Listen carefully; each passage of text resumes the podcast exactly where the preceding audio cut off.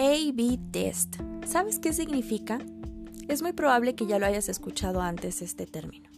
Hemos estado hablando sobre los sueños, sobre las metas, los objetivos, cómo priorizar.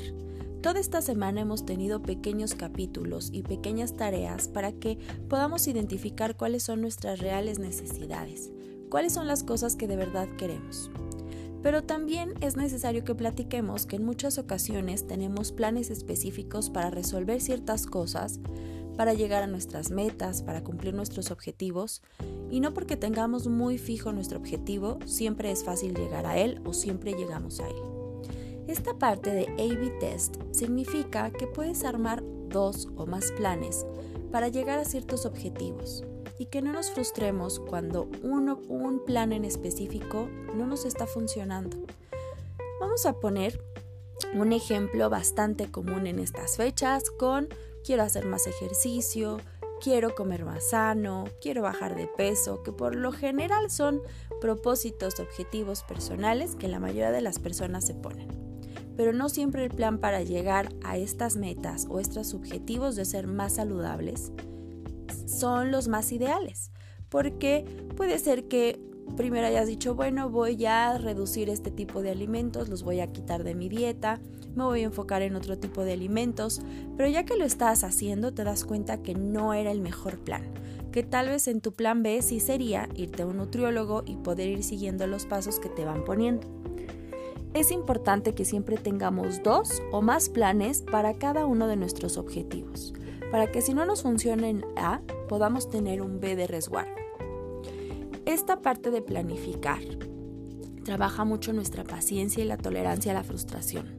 No porque hagamos un plan quiere decir que las cosas nos van a salir como está el plan. Y para eso tenemos de muestra el 2020. ¿Cuántos planes no hiciste durante este año y no te salieron de esa manera? Yo creo que fue muy poco lo que pudimos planificar y fue muy poco lo que salió de acuerdo a nuestros planes.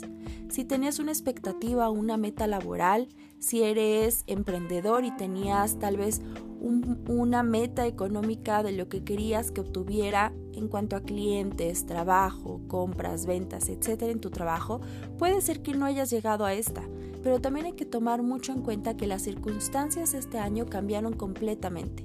Si en casa querías renovar, si tenías puesto irte de viaje, si tenías eh, a lo mejor hacer un ahorro más grande, pero la familia se enfermó y tuviste que utilizar los ahorros, hay que contemplar muy bien qué está pasando alrededor y esto nos tranquiliza mucho a las personas que tenemos esta ansiedad por el futuro y las ganas de controlar. Cuando tenemos más de un plan y estamos conscientes que incluso estos planes que tenemos debajo de la manga puede ser que no siempre nos funcionen, nos da mucha más tranquilidad y podemos hacer estos distintos plan A, plan B y puede ser que incluso tengas un plan C. Para estas metas y objetivos, sueños que te pusiste y que hicimos el trabajo esta semana de desmenuzar, de identificar y de reflexionar, ahora arma tus dos planes mínimo para que puedas saber qué puede ocurrir en estos escenarios si las cosas cambian para que puedas llegar a ellas.